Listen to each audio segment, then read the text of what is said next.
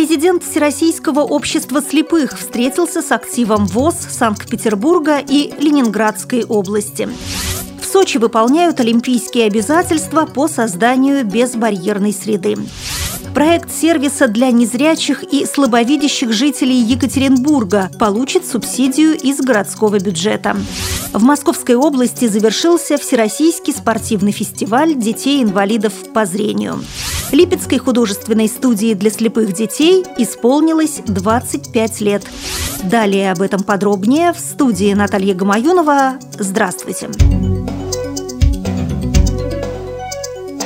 Александр Неумывакин встретился с активом ВОЗ Санкт-Петербурга и Ленинградской области. Президент Всероссийского общества слепых осветил современную социальную и экономическую обстановку на федеральном уровне, актуальные вопросы развития общества в целом, а также состояние дел на предприятиях ВОЗ Санкт-Петербурга и области. Как он отметил, ситуация в экономике крайне напряженная, требующая концентрации усилий, организованности, а также слаженности слаженности всех звеньев и ответственного отношения к делу руководителей предприятий и организаций города и области. Сочи выполняют олимпийские обязательства по созданию безбарьерной среды.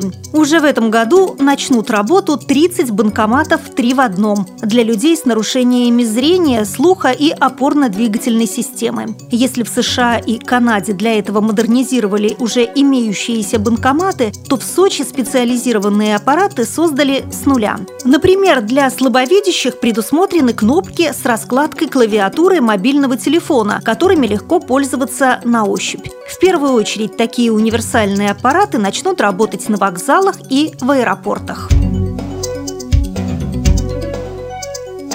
Екатеринбурге проект общественной организации родителей незрячих и слабовидящих детей «Окно в мир» победил в конкурсе реализации общественно полезных инициатив за счет субсидий администрации города. Данная программа предусматривает организацию работы телефонного автоинформатора для людей с проблемами зрения. Предполагается, что 60-минутные информационные блоки с актуальными сведениями, затрагивающими жизнь инвалидов с периодичностью 2-4 раза в месяц, будут размещаться на специально арендованных для этого многоканальных круглосуточных телефонах. Исполнителям проекта, а в их числе сами инвалиды, рабочая группа и волонтеры, предстоит работа по сбору необходимой информации, записи эфирных сообщений и компьютерному монтажу с использованием звукозаписывающей оргтехники.